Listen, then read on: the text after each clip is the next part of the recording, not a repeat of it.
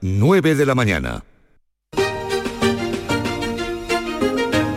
En Canal Sur Radio, Días de Andalucía, con Domi del Postigo. Familia, aquí estamos. Buenos días. Hacemos lo que podemos, ¿verdad? En eso estamos, en esta pesadilla de pandemia de la que uno no termina de despertarse, otra Navidad embozada más. Al menos quienes alimentan el sentido común y saben que comparten su espacio con los demás en este barco que seguirá navegando mejor o peor, como así fue siempre, cuando nosotros ya no estemos en él y hayamos viajado en primera clase o junto a las sentinas, eso da igual. Hayamos viajado en la bodega o en camarote suite, eso no importa. Hayamos estado en la cabina llevando el timón o limpiando la cubierta, eso es lo de menos. Anteanoche fue Nochebuena, ayer Navidad y hoy es 26 de diciembre. Y un servidor les está deseando felices fiestas en directo, sin trampas ni cartón, con el corazón en la boca. Como siempre, usted lo sabe, tú lo sientes. Y casi con el gorrito de Papá Noel puesto. Cuando son poco más de las 9 de la mañana, aproximadamente las 9 y 2 minutos de la mañana, de este último domingo ya de diciembre.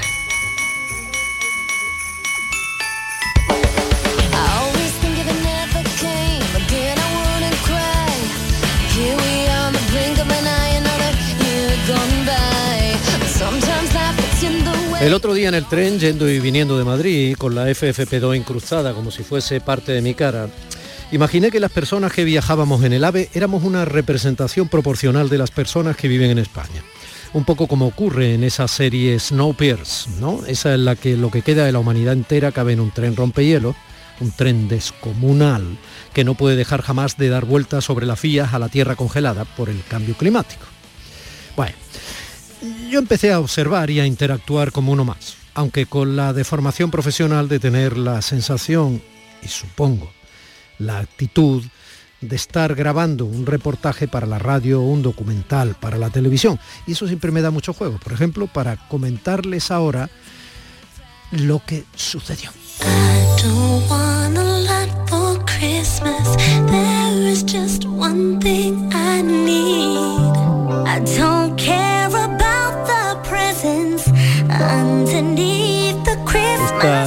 Esta, canción la pongo, aunque ustedes no lo sepan, yo se lo cuento, porque a mi niño, el pequeñín, le gusta mucho, se lo ponen en la guardería y tal, entonces se me pone a bailar, que es un descosío, es una cosa... Y yo a veces me levanto y me pongo a bailar con él. Pero bueno, les cuento.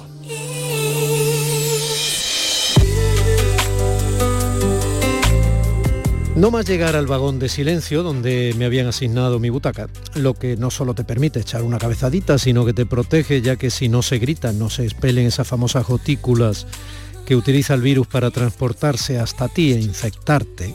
No más llegar, decía, a mi vagón. Pues eh, imagínate, siendo yo, buscas tu asiento, te encuentras un matrimonio sentado en las butacas adyacentes al otro lado del estrecho pasillo, y la señora está sin mascarilla. Te da cierta vergüenza advertirle que debe ponérsela, pero lo haces con el máximo respeto y educación que eres capaz de regalarle. Tiene suerte, la señora lo entiende y su marido, lejos de enfrentarse a ti, le dice a ella que es lógico que se lo pidas y obviamente se lo agradeces a ambos y les dices que no solo es por ti, sino que dada su edad y teniendo en cuenta el comportamiento de este virus, la mascarilla la protege más a ella que a ti. Te sientas. El tren comienza a avanzar. Dos o tres asientos más atrás, en el mismo vagón, otra señora, también anciana, comienza a hablar por teléfono a voz en grito contándole a alguien que su nuera no entiende a su hijo. Un clásico. Miras hacia atrás y ves que habla con la mascarilla puesta y decides no protestar ni indicarle que salga a la zona entre vagones para seguir renegando de su nuera en público y además en el vagón de silencio. Somos humanos, piensas. Y sigues eh, preparando la entrevista que vas a hacer en el Teatro Español en Madrid cuando llegues. Al fin y al cabo, es Navidad. Te levantas y vas a la cafetería a pedir un café que te vas a tomar en esa zona entre vagones cuando no haya nadie y puedas quitarte la mascarilla tranquilo para hacerlo. Una vez allí, Miras con más estupor que espanto como un hombre de unos 50 años que está tres posiciones más adelante eh, que tú en la fila y vestido con traje, se baja la mascarilla para estornudar de manera estentórea. ¡Achó! Y luego el hombre vuelve a ponérsela. Cuando es tu turno y la cola avanza, la camarera que había visto la expresión de tu cara te comenta que es algo habitual, la expresión de tu cara, por lo menos de tus ojos, quiero decir, porque como vamos todos con la cara tapada, te comenta que es algo habitual, un extraño reflejo, que la tiene muy preocupada porque ya no sabe cómo evitarlo y las personas que se bajan la mascarilla para toser o estornudar no son gente mal encarada o violenta. Y que le parece más bien eso, un acto reflejo para no manchar la mascarilla. Un chiste, si no fuera porque ella se pasa allí dentro sin poder abrir las ventanillas todo el viaje y es algo que ve constantemente, en fin. Humanidad. Humana humanidad. Y hoy, como cada año y en este tiempo, toca sentarse un momento al abrigo del aroma de un café para enumerar las cosas que no hemos logrado en este año que ha pasado, porque incluso del fracaso hay que aprender. Hoy toca hacer balance de un año entero, de lo malo y de lo bueno, de lo que está por llegar. En estas fechas todos son ilusiones, porque nuestros corazones se llenan de Navidad. Vamos a hacer una lista para cumplirla esta Navidad y devolver todos los abrazos que no hemos dado. En esta Navidad tenemos un propósito que cumplir que es más bonito y verdadero si es junto a usted, si es junto a ti. Así lo cantan Hoy como cada año y en este tiempo toca sentarse un momento al abrigo del aroma de un café para enumerar las cosas que no he logrado en este año que ha pasado porque incluso del fracaso hay que aprender. Hoy toca hacer balance de un año entero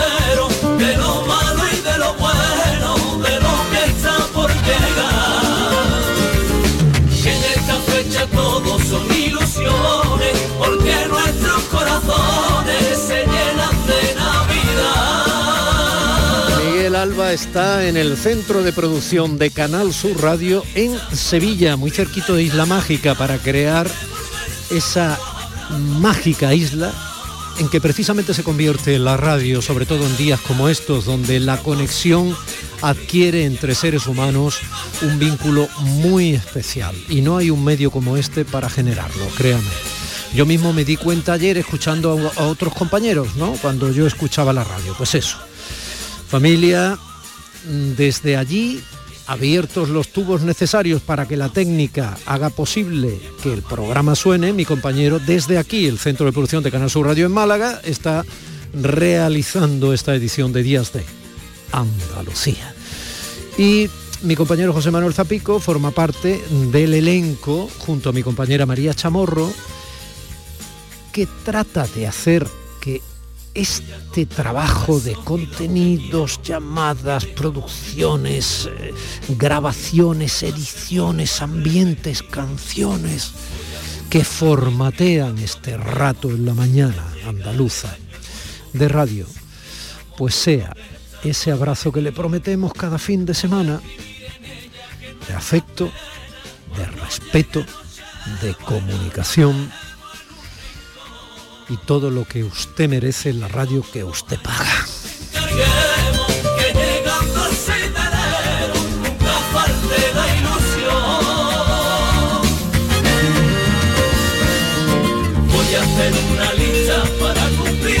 Y así es como hoy comenzamos. En Canal Sur Radio, Días de Andalucía, con Domi del Postigo.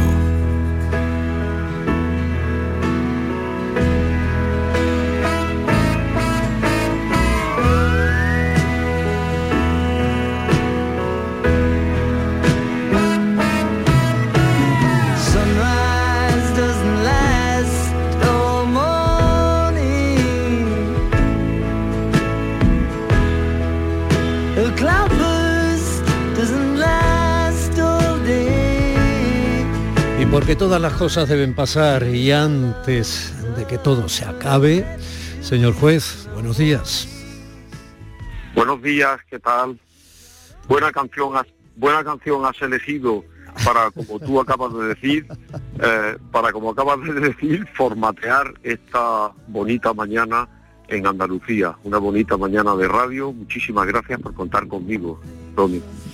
Señoría, es un verdadero lujo y es un placer. Miguel Pascual Liaño, aquel niño ubetense que sabía aprovechar eh, su infancia haciendo eh, de elemento mágico, ya que hablaba yo de islas mágicas, eh, Miguel, todo lo que le rodeaba, que no era precisamente algo especialmente lujoso ni digitalmente tecnológico, ni, no sé, sino a lo mejor era un descampado, a lo mejor eran animalillos que andaban por ese descampado.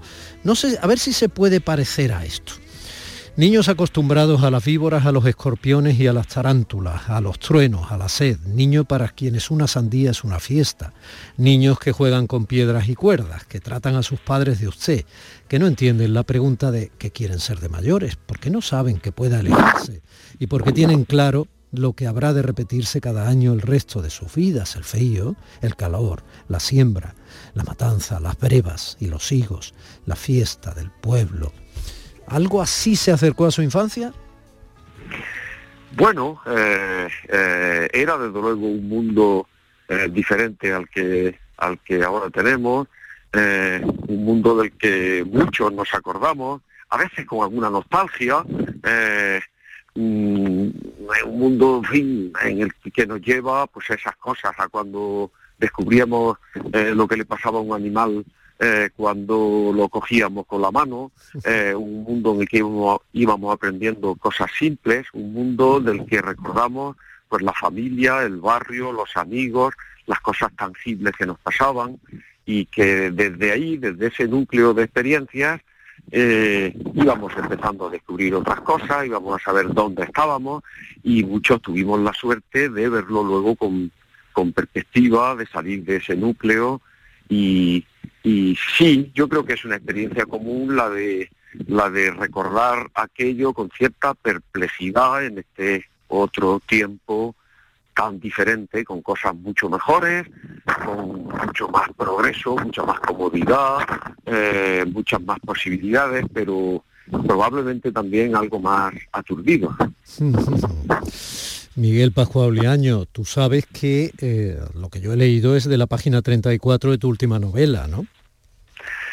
Sí, sí, sí, lo he reconocido, he llegado a reconocerlo. Es que me ha pasado, ¿eh? Alguna vez le he dicho a alguien, bueno, esto está, dice, ah, sí, ¿dónde está eso? Cuando, lo, ha escrito usted.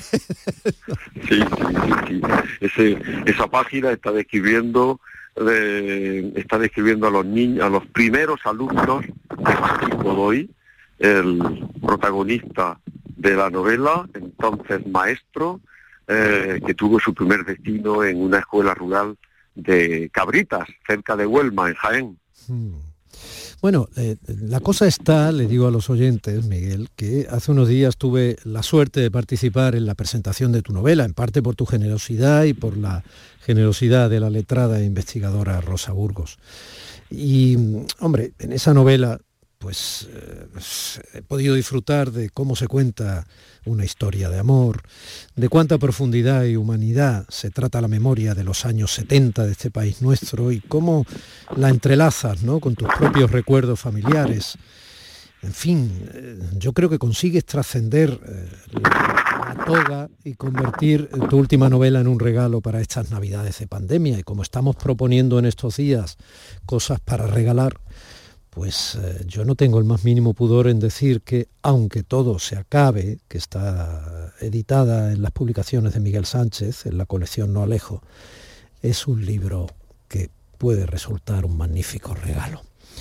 Yo no sé si cuando empezaste a urdirlo tú tenías en la cabeza eso, ¿no? Pero curiosamente y a pesar de la dureza de muchas de las cosas que se cuentan, y a pesar de que por tu libro pasan eh, momentos históricos como el proceso de Burgos o como eh, la primera resistencia ante la pena de muerte ¿no? en aquellos últimos años del franquismo, el proceso 1001 o, la detención de la cúpula de comisiones obreras eh, en, el convento de Pozuelo o el golpe en Argentina de 1976 o no sé, esa, ese desencanto progresivo de aquellos españoles que andaban en París, exiliados, ¿no? Y que creían que todo iba a cambiar mucho más rápido y a mejor y muchas más cosas. Yo no sé si cuando estabas escribiendo todo esto pensabas que efectivamente tu novela podía ser un regalo de Navidad. Eh, bueno, muchas gracias por lo que dices, eh. Eh, tú te pones a escribir una novela porque tienes la intuición de que hay algo que merece la pena, que quieres volcar que quieres comunicar, que quieres que llegue a otros, pero bueno, hay un proceso muy azaroso, muy, muy azaroso, desde que empiezas hasta que terminas. Luego viene otro azar, una vez que has terminado, que es la posibilidad de encontrar algún lector, ¿no? El lector idóneo, la persona a la que llegue, ¿no? Pero eh, sí es cierto que hubo un impulso fuerte de querer, de buscar una inmersión en aquel tiempo, con esa mezcla de, que tú has dicho, de dureza de determinados acontecimientos, experiencias, y por otro lado de amabilidad, la amabilidad que da eh, la experiencia personal de cada uno vivida con cierta plenitud, eh, las relaciones personales, lo que le pasa a las personas, es decir, esa mezcla entre eh, la historia privada de las naciones, eso son las novelas, y las historias personales de cada uno, de personajes que tú eliges libremente, que vas construyendo y que ellos al mismo tiempo se van desenvolviendo dentro de esa época, de ese tiempo, de ese momento que tú has elegido y que normalmente es algo más que un escenario, ¿no? Eh, sin un universo, sin un universo en el que tú como escritor te has metido dentro, no hay novela. Y para eso, pues es verdad que tienes que tirar cuando puedes, de la memoria, en mi caso la memoria de la infancia y, de la adolescencia, con algunas dificultades, pero también leyendo, documentándote, sabiendo lo que pasaba en aquella época cada día, como viviendo eh, ahora mientras escribes y hace 50 años cuando estaban pasando aquellas cosas. Y también tirando de testimonios personales de personas que estuvieron allí con otra edad, protagonistas de muchas cosas y bueno, pues eh, a partir de ahí empiezas a escribir y te van pasando cosas a ti mismo y les van pasando a los personajes. Claro. Y a medida que te van pasando cosas a ti mismo y tienes la capacidad de influir en tus propios personajes con esa experiencia, eso convierte en algo muy vivo lo que estamos leyendo. Eh, Miguel, antes de nada, ¿estás paseando por, eh, por, la, por Sierra Mágina con el móvil y hace viento? Pues mira, ahora mismo estoy paseando porque, pero no por Sierra Mágina, sino en el Valle de Lecrín, que es una maravilla que no conocía, pese a que está muy cerca de Granada. Eh, hemos alquilado una casa, la familia extensa y estamos pasando aquí estos días de Navidad. Y hace viento porque dentro de la casa, Domín, hay poca cobertura telefónica y entonces he tenido que salirme un poco fuera. Si, si molesta mucho el viento, dímelo. No, tú sabes que el viento cuando da en un micrófono de, un teléfono móvil eh, hace muchísimo más ruido del que nosotros percibimos cuando hablamos con él, tú sabes. Es, como, si establecieran una pelea a muerte. Voy a intentar. En la medida de lo posible se te oye muy bien cuando no te da el viento. Entonces por eso digo, estás muy bien ahí de cobertura, pero en la medida de lo posible, o le pones la manita, eh, tú sabes, delante. Con que evites que dé directamente el viento, con eso eh, no hay ningún problema. Hablando de experiencias vividas o no, no es Gabriel, no es la protagonista de la historia de amor central que tiene eh, tu personaje fundamental de la novela, que es Martín, ahora hablamos de él, pero esto es tan bonito y resulta tan seductor que eh, yo no puedo evitar leerlo. Es terriblemente guapa, una belleza natural, de campo, como una flor silvestre inverosímil en una ladera seca. El mandil entallado es una provocación de frente, por detrás, de perfil, de cerca y de lejos. El pelo negro y liso, los ojos negros y grandes, una boca hecha para sonreír después de un beso robado. La espalda triangular hacia la cintura, los hombros livianos. Sí, sí, esa chica te gustaría, por mucho bromuro que te echen en la sopa. Aparece y desaparece sin ruido mientras yo trato de sujetar a los niños para que aprendan el trazo de las letras consonantes o las provincias de España. Limpia la mesa, se lava las manos en el fregadero, deja una jarra de agua encima de la mesa y para las noches en que me quedo a dormir en el cortijo, extiende las sábanas limpias de tela blanca y rugosa en la cama del maestro, con una destreza heredada de todas las mujeres de su estirpe. Me turba dormir en esa cama preparada por ella. Ese pequeño parrafito traslada tanta sensualidad primera. Bueno, me ha gustado, me ha gustado esa mujer, ¿eh?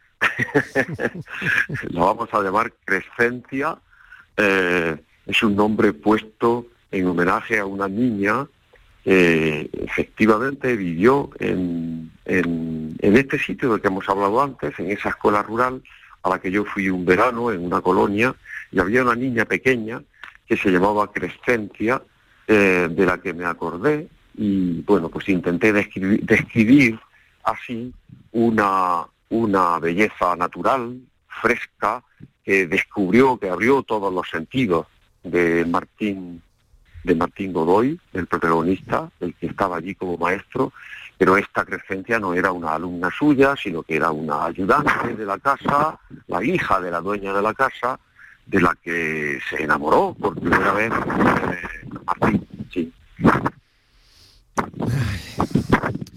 Haces una cosa en la novela muy difícil y es, eh, lo comentamos en su momento en la presentación, lo has comentado en algunas de las entrevistas que te han hecho, es muy difícil, es describirnos a Martín a través de eh, su mujer, a través eh, de compañeros de trabajo, a través de algún personaje muy especial, muy especial, a través de su hija. Y esas visiones de la misma persona a veces son fascinantes porque esa misma persona puede ser distinta para cada una de las personas que se relacionan con ella. Y ese ejercicio, sin perder nunca el pulso de desdibujar a la persona de la que en todo momento se habla o a la que se refieren el resto de los personajes, es tremendo. Y tiene, supongo, que, un trabajo y, una pericia eh, que bueno, que a mí leyendo yo me ponía en tu lugar y decía, madre mía, o sea, es casi de cirujano. Bueno, pericia no lo sé, pero desde luego sí que hizo falta método y sobre todo, ¿sabes? Oído. O sea, eh, el, meterte dentro también de otras personas, eh, intentar contar las cosas desde ellas. Efectivamente, Martín Godoy es una persona con un personaje construido por contraste, por contraste con la manera de ser de quienes hablan de él. Él no habla, él no habla, es una persona que ya no está, eh, una persona de la que su propia hija se da cuenta de pronto, en un momento ya de madurez, que sabe muy poco de él y empieza a hacerse preguntas, eh, descubre en un cajón unos objetos y unos documentos que le hacen hacerse, que le, provocan preguntas terribles y ella quiere saber y empieza a preguntar y consigue que los demás le hablen de él. Eh, efectivamente son varias personas que dan una visión con muchos matices diferentes, a veces incluso contradictorios, que hacen del personaje un personaje algo enigmático en algunos momentos, eh, y él eh, se va se va construyendo, como te he dicho, por contraste, por rozamiento con ellos, ¿no? Eh, con su amigo de, y compañero de aula y también de claustro en Safa, en las escuelas Safa, José de Esponera, pero José de Esponera era el que no podía irse cuando Martín era el que no podía quedarse, con Alfonso, eh, un hombre intelectual y esteta, eh, que pone en dificultades a Martín, quien no era una persona propiamente de ideas, eh, sino más bien de acción y de compromiso con Gabriel, su mujer, una mujer en todo distinta a él, porque ella es una mujer parisina, burguesa, un jardín de riego, mientras que él pues viene de una estirpe campesina de la zona de, Arjona, eh, es un Bolívar de secano, ¿no? un Bolívar de secano y un jardín de regadío que se enamoran y que solo les une un amor, eh, un amor ambicioso, un amor sin límite, pero un amor, eh, un amor buscando el, buscando el finisterre, buscando ese punto que te sirve para, para seguir, para seguir, para seguir, sabiendo que no vas a llegar nunca, porque Finisterre no está en ninguna parte. Y un amor contado desde una mujer, ¿no? Eso sí que me supuso dificultad. Eh, y para pensar más la cuerda, hay otros que también hablan de él, otros que se han cruzado en su biografía eh, era decisiva, como por ejemplo un policía, un inspector de la Brigada Político-Social de Franco, y enfrente un terrorista del FRAP, ¿no? Y Martín, en medio de todas esas cuerdas, pues eh, se va poco a poco reconstruyendo su vida, eh, cierto que con algunos agujeros, porque hay cosas de una persona eh, de las que no hay testigos, ¿no? Y esas cosas tienes tú que imaginártelas o incluso quedarte sin saberlas y punto, ¿no? Pero así se va construyendo el personaje, en primera persona, pero desde otros, desde otros. Esto requiere una técnica, es verdad, esto es un poco complicado, pero yo creo que me permitió darle riqueza, me permitió darle matices, eh, porque como es en primera persona, como los demás cuentan las cosas en primera persona, pues no simplifican, no está el bueno y el malo, eh, sino que cada uno tiene sus razones, cada uno tiene su manera de ver las cosas.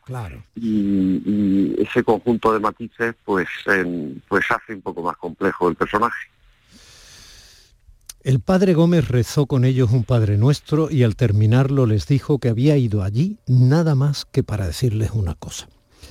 Y les rogó que la escucharan con atención y no la olvidasen en ningún momento de su vida les dijo que si en el cielo hubiese periódicos y radios, estarían llenos de noticias sobre sus vidas, que son más importantes que lo que les pasa a los ministros, a los alcaldes y a los curas, y que tenían que saber que cuando Jesucristo dio su vida lo hizo directamente y no difusamente por ellos, por cada uno de ellos, porque nada le importaba más que la felicidad de la gente normal, la que no se cree importante les dijo que si alguna vez caían en la tentación de creer que Dios no se interesaba por ellos, estarían blasfemando porque para Dios ese sería el peor insulto. Luego les leyó la parábola del buen samaritano, su preferida, y les dijo que, por la noche, al acostarse, pensasen sin contárselo a nadie a quién de todos los personajes de esa historia querrían parecerse en sus vidas y en cómo podrían conseguirlo. Si yo le pregunto, señor magistrado del Tribunal Superior de Justicia andaluz, si alguna vez pensó usted en esa parábola y se vio de protagonista, ¿qué me contestaría? pues, pues sí, eh, mira, es una parábola eh, frente a la que eh, puedes ponerte delante en muchos momentos de tu vida. ¿Y sabes lo que pasa? Que la respuesta va cambiando. Claro. Unas veces eres tú el que pasa de largo, otras veces eres el que sientes el impulso de, acoger al herido, otras veces eres tú el herido, incluso algunas veces son quien lo ha dejado ahí herido al borde del camino. Es una palabra, es una parábola que te ayuda a pensar en, en ti mismo, en dónde estás, en quién eres, ¿no? Y, y la elegí para la elegí para ponerla en boca de un jesuita, un jesuita que existió en realidad, aunque eh, existió en realidad, pero no todo lo que se cuenta de él es eh, literal e históricamente cierto, sí su significado resulta de mucho empuje, el padre Gómez, que murió en Úbeda y que fue el primer eh, enterrado, la primera persona enterrada en la cripta de la iglesia de las escuelas Safa de Úbeda. Aunque todo se acabe, de Miguel Pascual Liaño. Feliz Navidad, Miguel. Y, Feliz Navidad. Y qué, suerte haberte conocido. En, en algún momento, eh, supongo que continuaremos esta y quizás, si Dios quiere, otras conversaciones. Pues ojalá, porque es un placer hablar contigo, Domi, y eh, bueno, pues ha sido uno de mis descubrimientos personales eh, de, este año 2001, al que todavía le queda una semana. ¿eh? Tenemos que aprovechar. es recíproco, un abrazo muy grande. Abrazo, muchas gracias. Días de Andalucía, con Domi del Postigo, Canal Sur Radio. Aquadeus, ahora más cerca de ti, procedente del manantial Sierra Nevada, un agua excepcional en sabor, de mineralización débil que nace en tu región. Aquadeus Sierra Nevada es ideal para hidratar a toda la familia y no olvides tirar tu botella al contenedor amarillo. Aquadeus, fuente de vida, ahora también en Andalucía.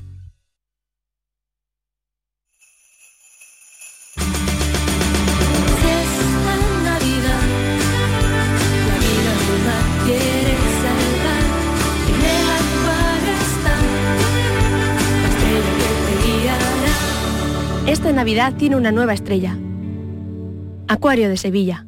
Estas navidades vive, disfruta y siente la algaba. El ayuntamiento activa un plan de ayudas directas a los autónomos algabeños de 300.000 euros y en marcha la campaña navideña Rasca y Regala. 40.000 euros para repartir en premios, fomentando el comercio local y en beneficio de los algabeños y visitantes. Por sus negocios, por sus familias. Ayuntamiento de la Algaba. Diputación de Sevilla. Plan contigo.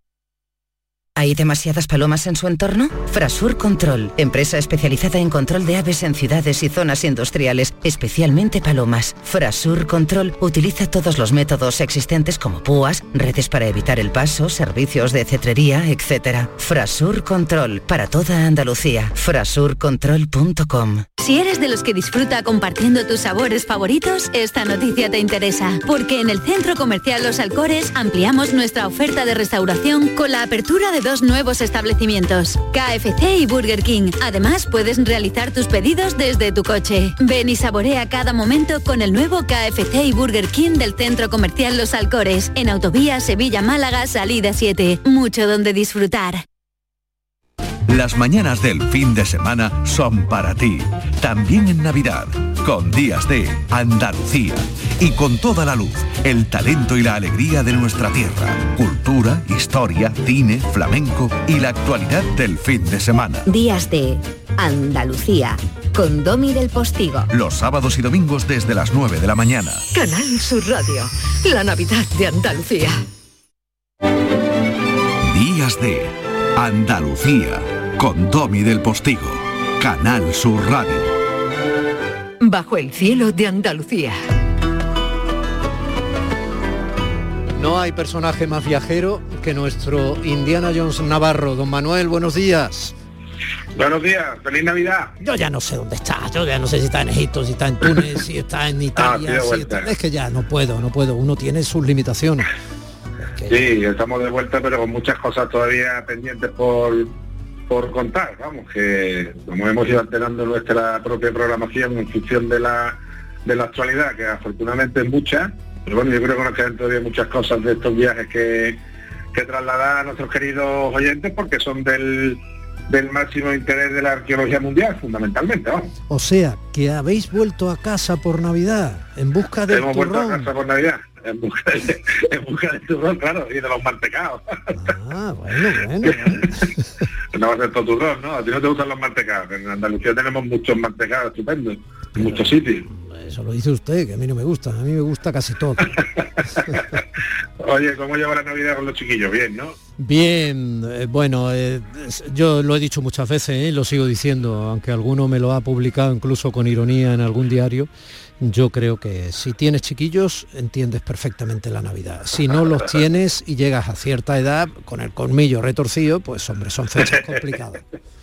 Muy sí, son complicadas, son complicadas porque son al final una especie de diálogo de ausencia y de presencia y al final se acaba siendo un poco complicado. Es razón. Claro, y, se te, ponen en evidencia todas las presiones externas, ¿no? Que claro, miradas sin sin, eh, sin piedad, pues son son hombre, pues a veces pues pues eso, pues pues, pues son feas, no son bonitas. son bonitas. Pero bueno. Bueno, vamos a la teología que es bonita siempre y. Y la Navidad también, ¿eh? Y la Navidad también. Sí, sí, Navidad también. no, la Navidad también, y la Navidad también. Y ahí me estoy viendo una, una imagen que captamos en un, en un sitio que se llama Saibuch, hmm. que está muy cerca de, de Urfa, y es un, estamos, imagínate, ¿no? Una, un, diseminado rural cualquiera de Andalucía, ¿no? En el que hay eh, casas humildes, casas a veces de autoconstrucción, ¿no? Este paisaje, un paisaje más bien de secano, eh, con personas mayores que vienen de trabajar del campo, algún tractor ahí colocado en un carril, y debajo de una de esas casas, debajo de una de esas construcciones humildes, eh, dentro de una caseta, aparecen unos grabados en la pared, en un óvalo, eh, que tienen casi 12.000 años de antigüedad. Imagínate. Y dentro de ese, y ese grabado, que es fantástico, que yo ahora estoy viendo en una fotografía, eh, muestra probablemente la primera escena de, de taburomaquia de la que tenemos noticia porque se ve un, se ve un perfectamente, se ve un toro, imagina que se ve con una doble perspectiva, si lo viéramos de una vista cenital, se ve la cabeza del toro, pero a la vez se ven las patas por debajo, eh, claramente transmitiendo el movimiento, es decir, el toro que se ha grabado en esa escena está, está corriendo, está galopando, y delante hay, hay un antropomorfo, hay un hombre que va como una especie de, eh, bueno, pues imagínate lo que llevaba Tarzán puesto, ¿no? Pues más o menos así, ¿no? Y, está delante del toro y lo está girando. A un tapapito. Un taparrabo, un taparrabo, exactamente. Sí, sí. Y está el hombre con las dos manos levantadas delante del toro y esto me parece a mí la primera de las que yo haya visto, yo creo que es la primera escena en la que se ve un hombre delante de, eh, de un toro. Y esto está, fíjate, el sitio, eh, tan curioso, y esto lo descubrieron los propietarios de, la, de esta humilde finca rural, eh, y ante el miedo de que aquello lo llevara tal, aquello lo sellaron no lo dijeron hasta, hasta cuatro años después, cuando se dio a conocer el, descubrimiento de la famosa Gobekli ¿no? Entonces ellos dijeron, oye, pues aquí nosotros tenemos una cosa eh, que es parecida. Entonces llamaron a la autoridad y efectivamente aquello se ha empezado a investigar y es uno de los 14, eh, 15 lugares, fíjate, que hay en, alrededor de Gobekli y que nos trae un momento esencial en, la, secuencia de la evolución humana. Estamos en la Anatolia turca, ¿no? Estamos en la Anatolia turca, estamos en el, en el sur de, Anatolia, ya en el límite mismo de la Mesopotamia. Es decir, esto es importante porque eh, justo donde hay otro, otro de estos lugares de agregación, otro de estos santuarios, que es Karajantepe, que está también cerca, justo ahí comienza geográficamente eh, Mesopotamia.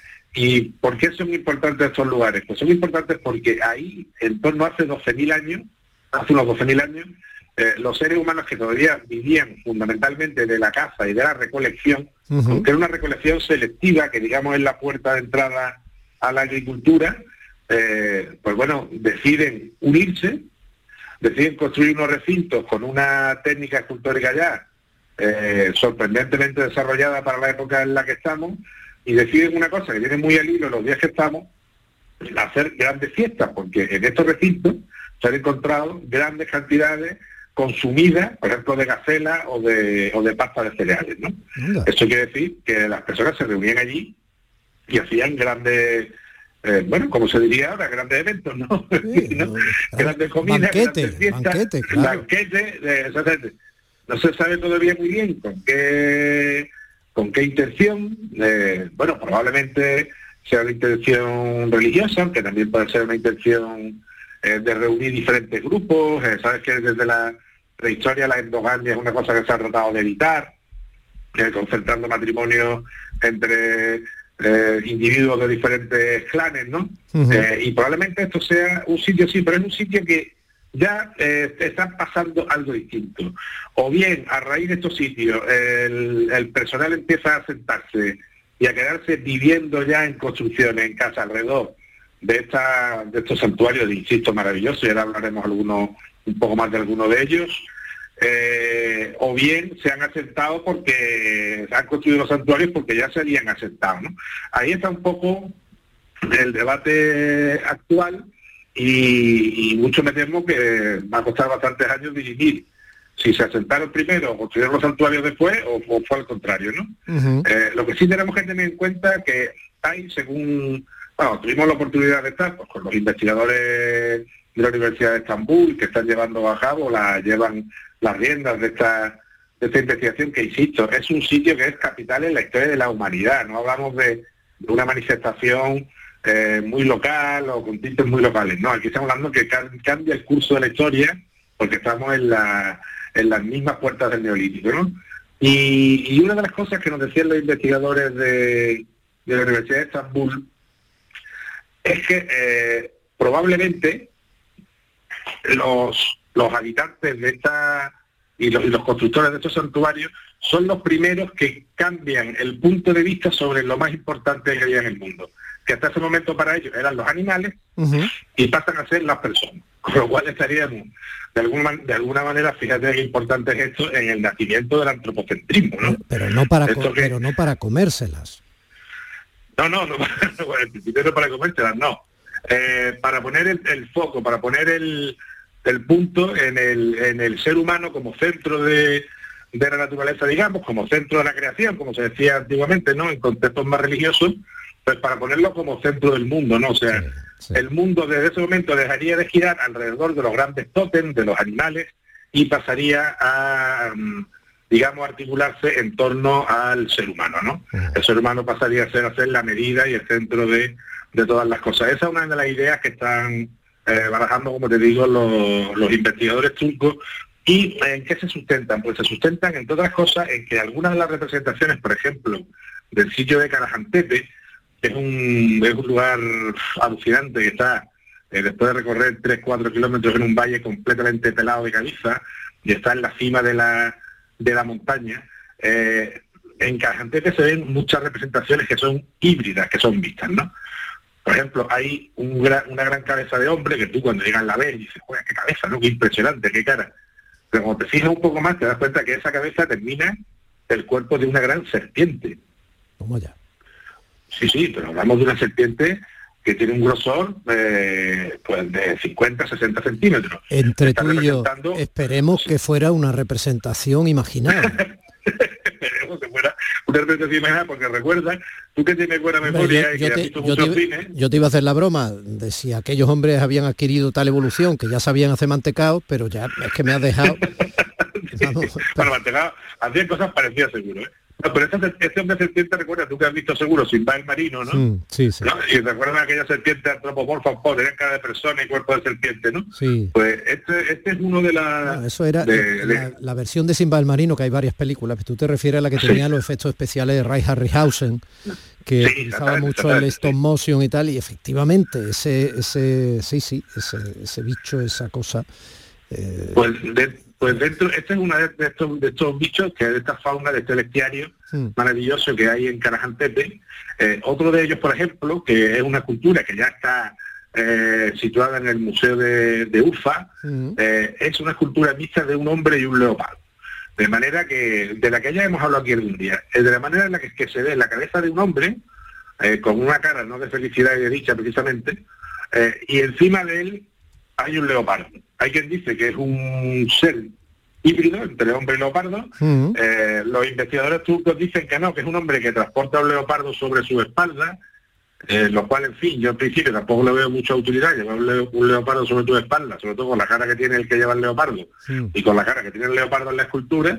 Eh, pero, pero bueno, forma parte, como te digo, de este, de este bestiario que, que se ha aparecido solo en esa sala principal de, de Carajantepe, en esa, digamos, eh, óvalo fundamental, que tiene al lado una capilla también muy interesante, que es donde está el hombre donde teóricamente se hacía un ritual de, de purificación, un ritual de iniciación con pilares en forma eh, fálica y demás. Eh, en esta sala solo, que es el sitio que se ha excavado en Carajan Pepe, eh, se han obtenido más de 300 esculturas, solamente en un recinto de unos 20-25 metros de diámetro.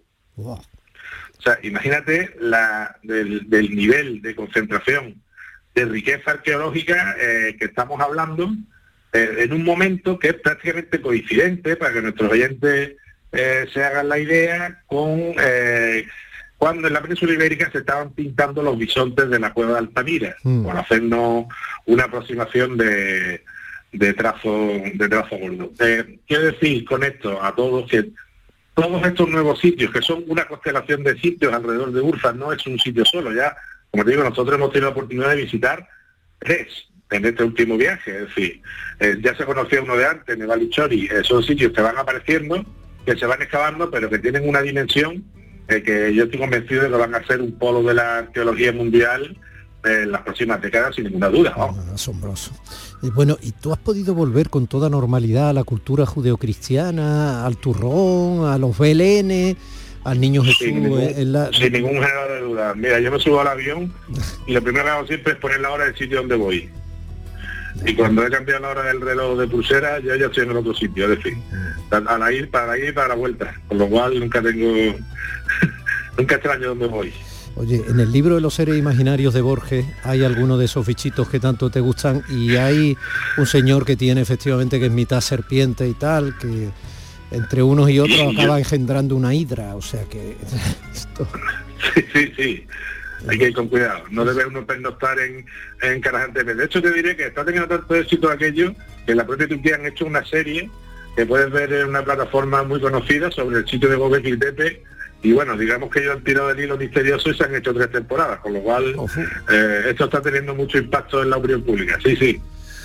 Bueno, querido mío, pues eh, seguiremos aprovechando tus viajes y tu conocimiento y todo aquello que vais descubriendo, claro, y que va siendo parte fundamental de los debates de nuestro tiempo que tratan de desentrañar quiénes fueron nuestros ancestros, cómo actuaron y por qué. En definitiva, hicieran lo que hiciesen, no lo hicieron del todo mal, o sí, porque gracias a eso estamos nosotros aquí. Feliz Navidad, Manuel. Esto es una situación. Muchas felicidades, que disfrutéis todos mucho y que la entrada del año sea maravillosa para todos. Besos a Carmen y a todos los que estáis por esos lugares de Dios, dale un abrazo muy grande a Curro y a todos, a toda la familia, incluido el mejor amigo del hombre que de vez en cuando va contigo. Sí, bueno, eso ya está, pero bueno, venga, un abrazo fuerte. Días de Andalucía, con Domi del Postigo, Canal Sur Radio. Ni el challenge del papel higiénico, ni el de la botella los retos más difíciles a los que se enfrenta nuestra generación están en la vida real, como el famoso encontrar trabajo challenge o el independizarse challenge.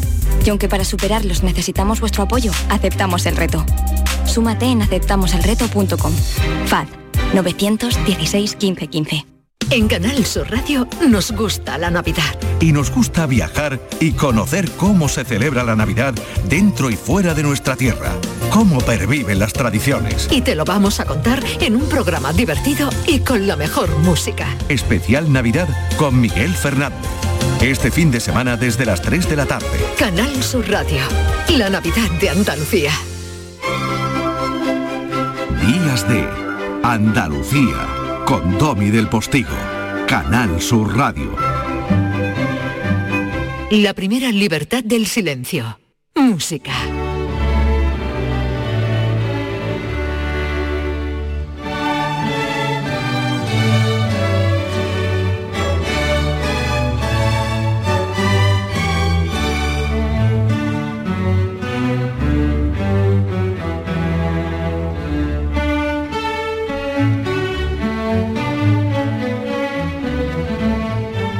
Aquí está el maestro Gil de Galvez, profesor, violinista, director de orquesta andaluz, nominado al Grammy junto a su formación Concerto Málaga y ahí sigue descubriéndonos a compositores e intérpretes andaluces del siglo XVIII, XIX, XX, del siglo XXI, XXII, ah no, que XXII es el año que viene, perdona.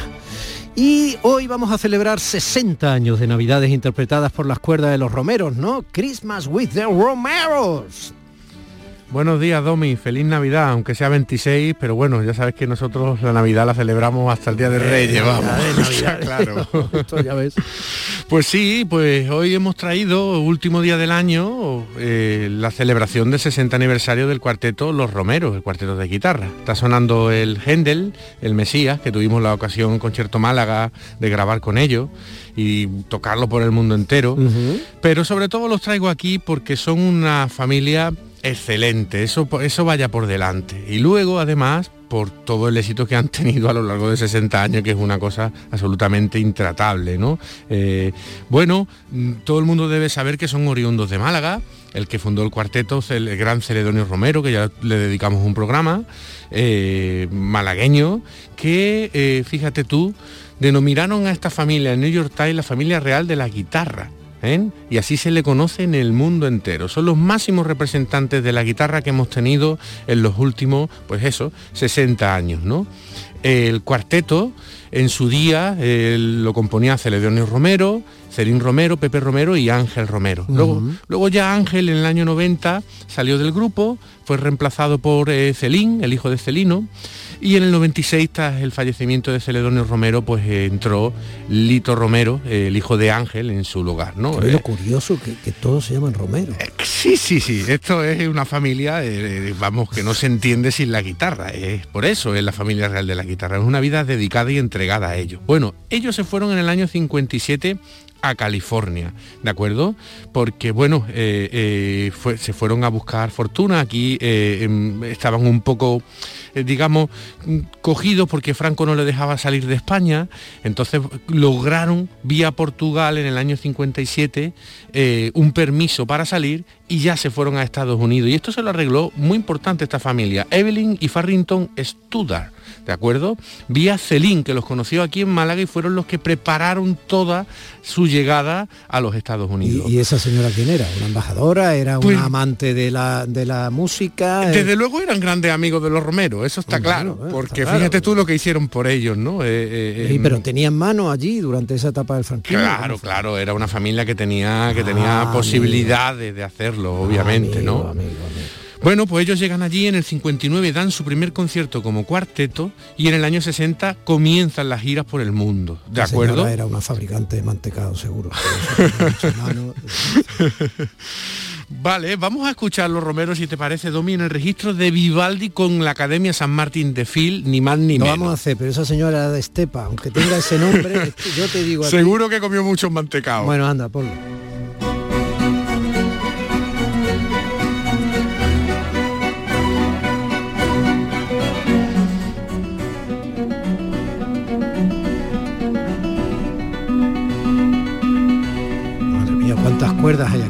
Fíjate tú, Vivaldi, que no necesita presentación. Un repertorio muy de cuerdas, de violín realmente. Ellos hacen con todo este repertorio, lo llevan a la guitarra española, ¿no?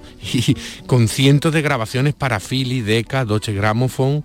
Y aquí están tocando con la Academia San Martin y de Phil, que es una orquesta londinense que es number one en, el mundo, tocando todo lo que es la música para cuerdas, ¿no? Por tanto, estamos hablando de un primerísimo nivel.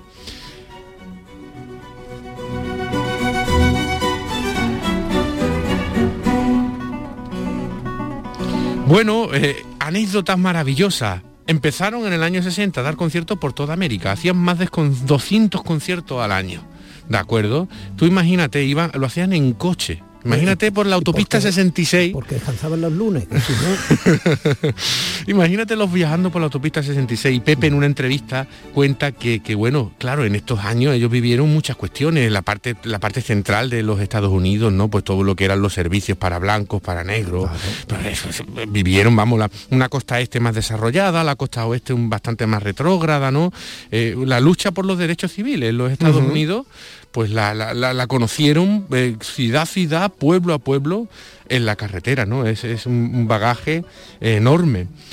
Fíjate también, los romeros, aquí estamos en el registro de Vivaldi, porque hicieron los grandes clásicos, pero lo que hacen por la música española, eso no tiene precio y tardaremos mucho en poder reconocérselo. Fíjate el concierto que Rodrigo les compone, concierto andaluz para cuatro guitarras.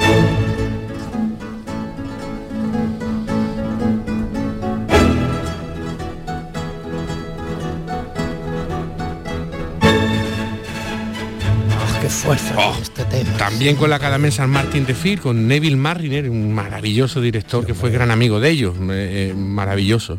En el año 67, Domi, visitan el programa de la CBS, el show de Ed Sullivan. Fíjate que ya sabes tú que antiguamente en este tiempo eh, llegar a la televisión a ese tipo de show no es como ahora. No, no, el show de Sullivan es historia eh, Claro. moderna de los Estados Unidos y eso lo veía todo Dios. Exactamente. Y todo Dios en Estados Unidos es mucha gente. Eh, Sí. Pues justamente en este momento la Columbia empieza a representarlo, entonces ya se hacen famosos en el mundo entero. Tocan en la Casa Blanca, para el Papa, eh, la Academia de Americana de la Grabación, los Grammy en el 2007 le da el Grammy de honor, que no es sencillo, ¿eh? un cuarteto de guitarra español. Yo te digo el Grammy americano estamos hablando. ¿Cómo ese- va a ser sencillo? Es Es- eso. es espacial, o sea, es una cosa, es de astronautas. Hay cua- cuatro españoles que lo han ganado, no, no hay más. vamos. luna, vamos. Sí, sí, sí, sí. Una pasada. Bueno, entrando un poco en el registro de la Navidad, nosotros grabamos con ellos un disco en el año 2011 de Navidad, que fue el último que grabaron, maravilloso. Vamos a escuchar el Ave María de Schubert. Fíjate qué maravilla.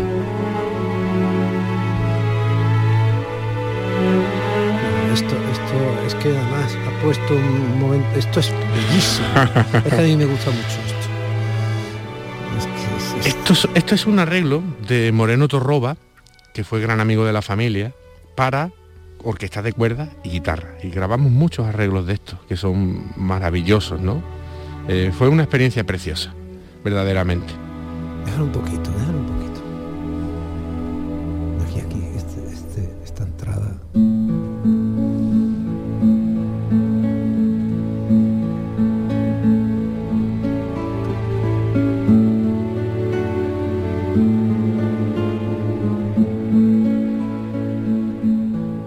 empieza el tema.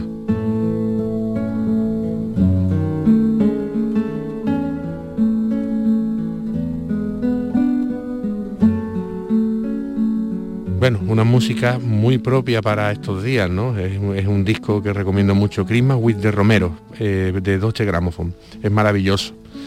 Eh, señalando también un poco la humanidad de esta familia, ¿no? Eh, eh, fíjate, Pepe, que nos dice que él, él no concebía la vida sin, sin la guitarra, ¿no? Él nació con la guitarra y evidentemente se morirá con ella, ¿no? Y mm, su padre, un rato antes, unos minutos antes de que falleciera, le dijo, hijo, cuando viniste al mundo te recibí tocando mi guitarra. Esta noche, cuando me vaya, quiero que hagas lo mismo por mí y quiero que mi alma ascienda con el sonido de tu guitarra. Y así, y así hizo su hijo Pepe, ¿no? O sea, eh, eh, la historia de esta familia es una historia de éxito, pero ante todo una historia muy humana y bellísima.